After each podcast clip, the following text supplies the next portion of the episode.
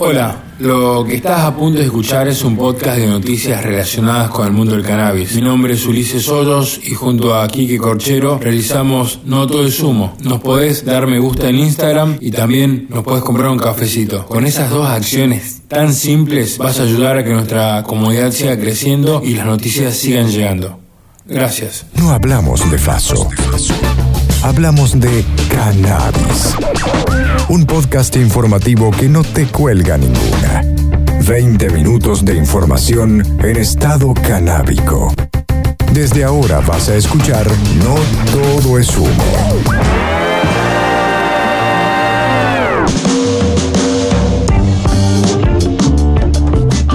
Hola, soy la mamá de María Pía. María Pía tiene parálisis cerebral y y tiene convulsiones desde los 5 años. De los 5 años que empezó la enfermedad se manejó con, con medicación alopática hasta los 10 sin tener ningún tipo de, de problemas, o sea, respondía bien a la medicación, tomaba una sola pastillita, sus convulsiones estaban controladas. A los 10 años empieza a convulsionar mucho más, presentaba convulsiones a la mañana un periodo de cinco convulsiones seguidas, a la tarde otro periodo de cinco convulsiones seguidas, a las tres horas otros, otro, otro igual y así hasta tener cinco periodos de convulsiones o más por día y esos periodos llevaban cuatro o cinco convulsiones en, en el mismo momento, ¿no?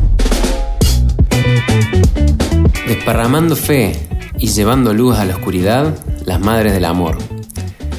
Esta cita de una canción de León Gieco nos introduce a las historias de lucha, perseverancia y amor de dos madres que le dan una mejor calidad de vida a sus hijas a través de la cannabis. Los relatos de Patricia y Azul nos enseñan la fuerza de estas mujeres que lo intentaron todo para acompañar las dificultades de sus hijas, hasta que probaron el cannabis medicinal. La primera historia es la de Patricia Rodríguez, que trabaja como profesional de la salud pública en Córdoba y es conocedora de padecimientos y dolores, porque trabaja con ellos. Su hija María Pía es una persona con parálisis cerebral y epilepsia refractaria, que desde pequeña consumía muchos medicamentos, con importantes efectos negativos en su salud y el vínculo con su familia.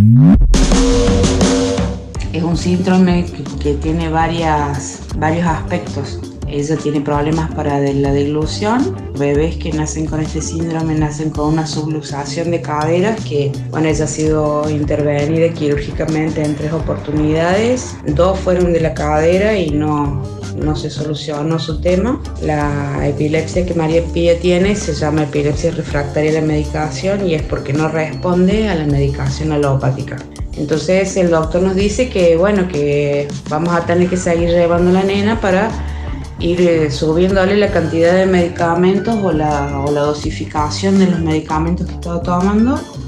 Le pasan la medicación que tenía pediátrica a medicación de adultos y así todo ella convulsionaba todo el día y convulsionaba de noche también.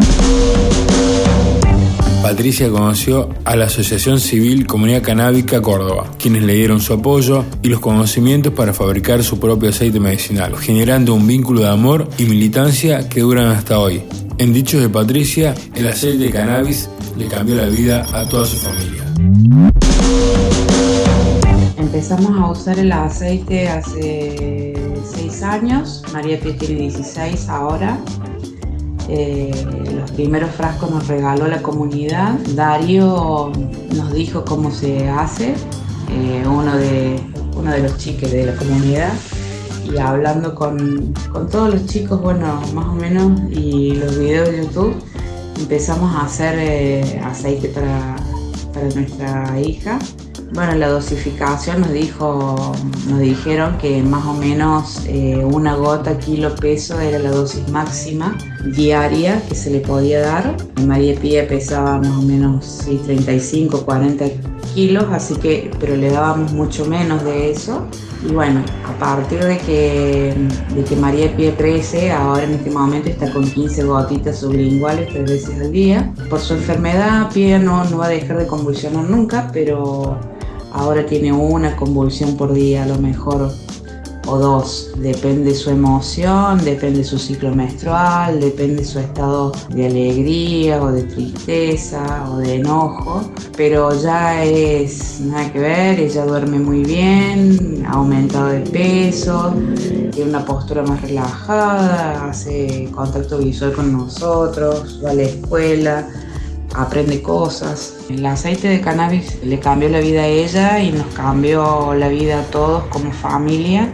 Pudimos encontrarnos desde, otro lugar que no sea el dolor y la convulsión. No todo es humo. Después de escuchar el emotivo relato de Patricia, recogemos otro. Este viene desde la ciudad cordobesa de Anfunes, el testimonio de Azul Torres y su hija Paloma. Ella, nacida con síndrome de Down, ceguera y patologías respiratorias, recuperó su infancia y una mejor calidad de vida gracias a los esfuerzos de su familia en conseguir el aceite de cannabis. Paloma nació con síndrome de Down y desde muy temprana edad ella comenzó con algunos, algunos problemas de salud no muy esperables dentro de lo que es su condición. Eh, nació ciega, fue intervenida quirúrgicamente y a los dos meses de vida aproximadamente comenzó a hacer eh, neumonías eh, que no tenían explicaciones más que decir tiene neumonía, que llevaron a que estuviese internada seis meses en terapia intensiva.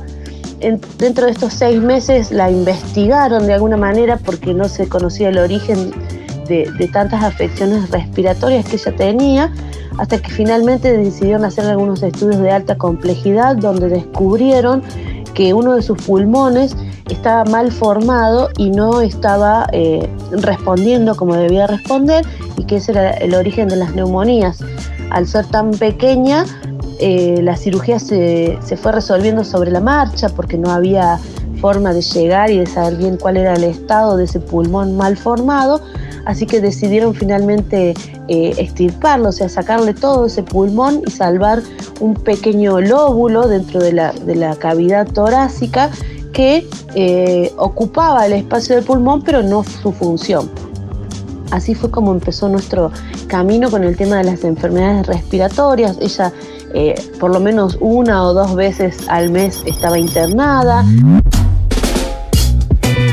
Como reflejan ambas historias, se llega a la cannabis cuando las demás opciones ya no funcionan, cuando el dolor es insostenible o cuando los vínculos familiares se resienten por la enfermedad. La importancia de estos testimonios radica en el hecho que, además de las organizaciones canábicas, fueron estas madres quienes han logrado los enormes avances en la obtención de derechos reconocidos y garantizados por el Estado, además de poner en evidencia la poca formación médico-profesional en materia de cannabis medicinal y la imperiosa necesidad de que más médicos y médicas se formen en estos temas en sus carreras de grado.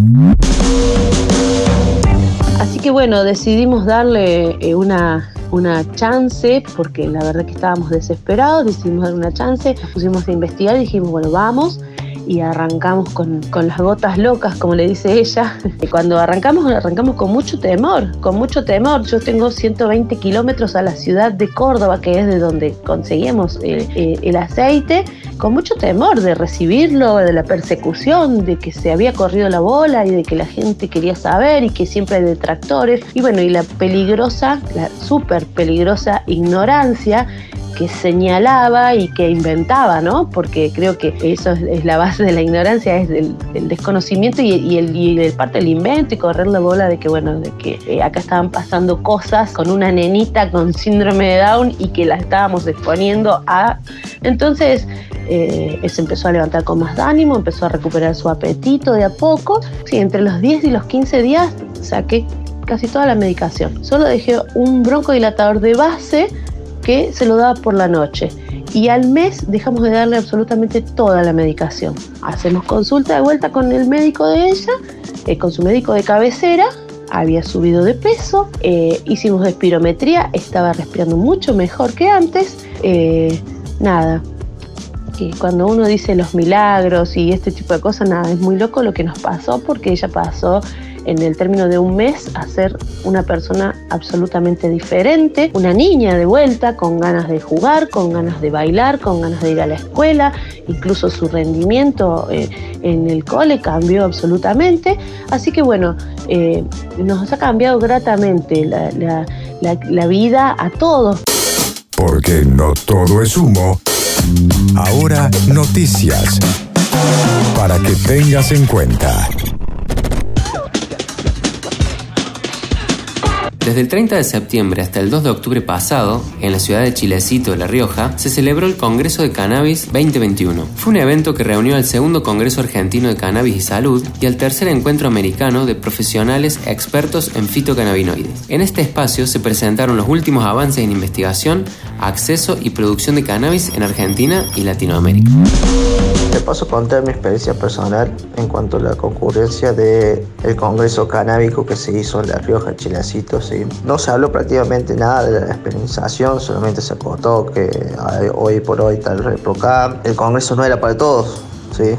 está especialmente abocado con el tema industrial y con el tema de la salud, pero con un alto contenido. Tenía que ser algún especialista o alguien que estaba estudiando algo relacionado con la salud. El tercer día era una visita guía a una entidad que era pública privada en el cual se iban a desarrollar mejoramientos y adaptaciones genéticas en la cual el día de mañana iba a servir para poder cultivar de una mejor manera, según el clima, según la altitud y según algunos parámetros. ¿sí? Iban a hacer el tema de adaptación de genéticas al lugar de cultivo.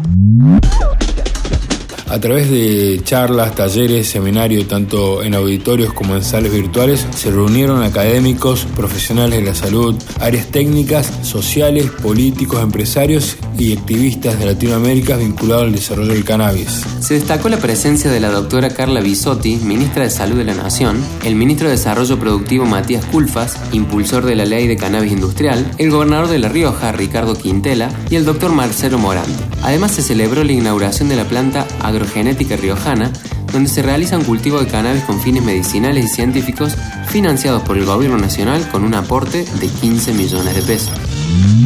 Estos espacios están buenos, sí, pero eh, se tendría que abrir para todo público. Un ejemplo, la entrada costaba aproximadamente 4 mil pesos los tres días, no es un valor caro, pero tampoco no era accesible para todo público. En el hotel, un ejemplo, en el cual estaban alojados o hospedados la gente que empezaba a disertar o la gente que se quería quedar, salía 35 mil pesos. Era un, lugar, un espacio en donde vos no podías o tenía una barrera económica y social, un ejemplo, eh, en el espacio este, durante el día, los días del Congreso se pudo fumar tranquilamente, pero vos salías desde ese lugar donde estaba el Congreso para afuera y la vida era distinta, digamos. Nosotros estuvimos presenciando cuando se llegaron a un chico por estar fumando marihuana en la calle y allá adentro en un hotel de 5 estrellas no pasó eso. ¿sí? Y ni vino la policía, no pasó nada. Era como otro mundo. Del 15 al 17 de octubre próximo se dará la segunda edición de la Expo Cannabis Argentina, organizada por la revista THC en la Rural de Palermo, en Buenos Aires. Esta expo espera ser uno de los eventos más importantes sobre cannabis medicinal, industrial y de uso adulto de Latinoamérica. Habrá exposiciones, conferencias con personajes nacionales e internacionales, consultas médicas, jurídicas, talleres, entre otras actividades de difusión. Así estarán reunidos en el mismo lugar los especialistas médicos y científicos de la Argentina, junto a empresas importantes del sector, activistas y usuarios. En esta feria se contará además con un espacio de asesoría legal personalizada, encuentros de ONGs, arte en vivo, sector para niños, actividades al aire libre y consultas veterinarias con cannabis medicinal. La cocina es ese lugar donde el gusto es nuestro. No todo es humo. La comida ese territorio que produce tanto regocijo. A partir de ahora vamos a descubrir una nueva forma de mezclar cannabis con ricos sabores. En este espacio, Javier Mercado, el sommelier, nos cuenta algunos secretos para dar más placer a la hora de comer. Hola, mi nombre es Javier Mercado, yo soy eh, sommelier y vamos a hablar hoy de el cannabis y sus usos en la cocina. Muy bien, tenemos que tener en cuenta que el cannabis es muy soluble en las materias grasas, por eso mismo vamos a utilizar grasas para poder cocinar. siempre y cuando tengamos en cuenta que hay que someterlo a una cocción lenta y con unos minutos de cocción para obtener la sustancia que tanto nos gusta. Cuando utilizamos, por ejemplo, la crema de leche, lo podemos eh, hervir un poco en leche, mezclar en la crema de leche y esa leche después utilizarla, esa crema de leche, en, por ejemplo, una crema con una salsa con calamar y unos fideos. Andaría bárbaro. Después podemos utilizar lo que se llama la descarbonización, que simplemente es poner, es moler las flores, ponerle una bandeja, ponerla en el horno eh, a fuego mínimo por media hora. Y eso después, una vez seco, lo podemos utilizar quizás para aromatizar una pizza, eh, quizás en una salsa, como en vez de orégano, podemos usar las flores y asimismo eh, poder reemplazar también al tomillo. Yo como sommelier digo, bueno, hay algunos vinos que me gustan mucho porque hay muchos consumidores que me dicen, che, este vino huele a cannabis. Hay dos que me interesan mucho, ya que hoy en día es el día del torrontés, vamos a sumarle el torrontés como una muy buena eh, combinación para maridar estos platos con un torrontés. Y en segundo lugar, el Sauvignon Blanc como otro de los vinos que por sus características que se llaman terpénicas, se parecen mucho a estos aromas tan típicos de las flores del cannabis. Bueno, les mando un abrazo a todos y espero que estén bien y que tengan buen fin de semana. Fuma tranquilo. Nosotros te actualizamos el minuto a minuto. No todo es humo. Seguros canábicos en Estados Unidos. Como muchos productos o bienes de alto valor agregado, el negocio de cannabis tiene la necesidad de asegurar sus emprendimientos. Por ejemplo, la industria del cannabis legal en Estados Unidos maneja montos multimillonarios y emerge este gran negocio paralelo que es el de las aseguradoras de cannabis. Las empresas aseguradoras ofrecen varios tipos de cobertura. Por ejemplo, las que benefician a los cultivadores, pues tienen riesgos de incendios, robos, fallas de equipos y plagas. También los fabricantes y distribuidores de productos de cannabis tienen seguros que cubren la responsabilidad sobre la calidad final del producto, maquinarias, vehículos y personas. Por último, los dispensarios necesitan seguros para protegerse de cualquier imprevisto que es propio de este tipo de comercio. Típicamente son robos. Por supuesto que se les exige usar sistemas de seguridad, alarmas, sensores de movimiento, entre otras medidas de seguridad física. Como podemos ver, la industria del cannabis legal es enorme en constante crecimiento y permite el desarrollo de todo tipo de negocios alrededor de la producción industrial. De hecho, uno de los puntos claves para entender el aumento en la aceptación de drogas legales por parte de los votantes norteamericanos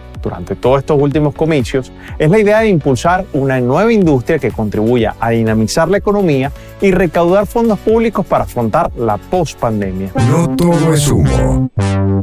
Policlínica de Medicina Canábica en Uruguay. Las noticias vienen del país vecino que es vanguardia en cannabis legal. En este caso hablamos de la primera policlínica de medicina canábica uruguaya. Esta clínica es como cualquier otra, pero con la diferencia de que sus médicos son profesionales formados especialmente en la medicina canábica. Además, en el policlínico se puede comprar aceite medicinal. Este policlínico pertenece al Centro de Asistencia del Sindicato Médico del Uruguay uno de los prestadores de salud más grandes de este país y está destinada a tratar el dolor crónico, Parkinson, Alzheimer, esclerosis múltiples, epilepsias, entre otras patologías. No todo es humo.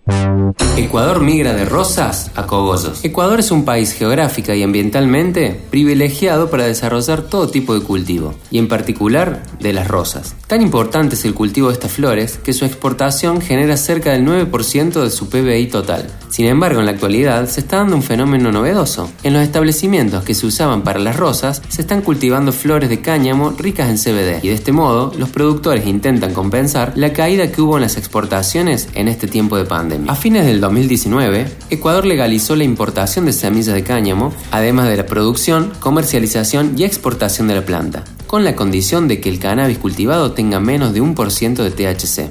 Afortunadamente, la planta de cannabis se puede producir usando la mayoría de la infraestructura existente de la industria de las rosas. Es por esto que los invernaderos se están adaptando al nuevo cultivo, aprovechando así las reformas legales que permiten el cultivo de la planta de cáñamo, ya que la marihuana como tal sigue siendo ilegal. Nuevamente, la industria del cannabis permite que las personas y empresas puedan reinventarse y migrar hacia una producción sustentable, en franco crecimiento y con lugar para todos y todas. Con la despenalización del cannabis con fines medicinales, la industria alimentaria ecuatoriana ha comenzado a incorporarlo junto con sus derivados como ingrediente en sus comidas y bebidas. En Ecuador, los primeros intentos culinarios a base de marihuana han sido el chocolate con cannabidiol, CBD y hamburguesas con semilla de cáñamo.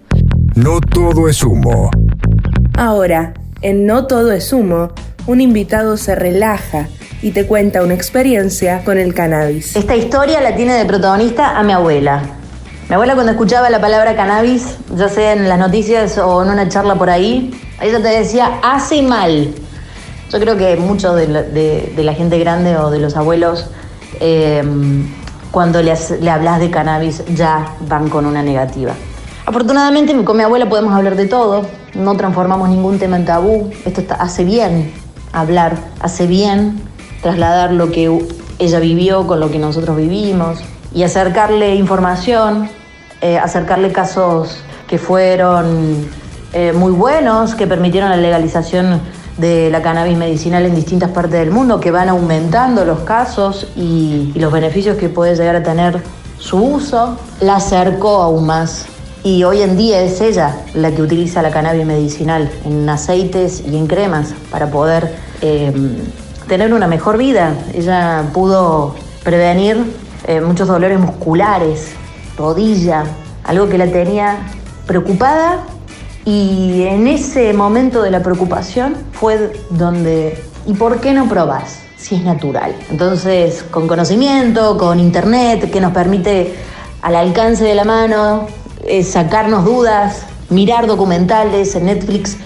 No solamente podemos ver series pochocleras, sino que también educarnos. Hay documentales de cannabis. Bueno, le acerqué todo tipo de conocimiento, datos, para que ella se sintiera tranquila de lo que está haciendo. Y hoy en día, ella es la que cuenta su historia de estar utilizando la cannabis medicinal y le hace bien. Y ahora sus amigas también utilizan el método de mi abuela y les hace bien.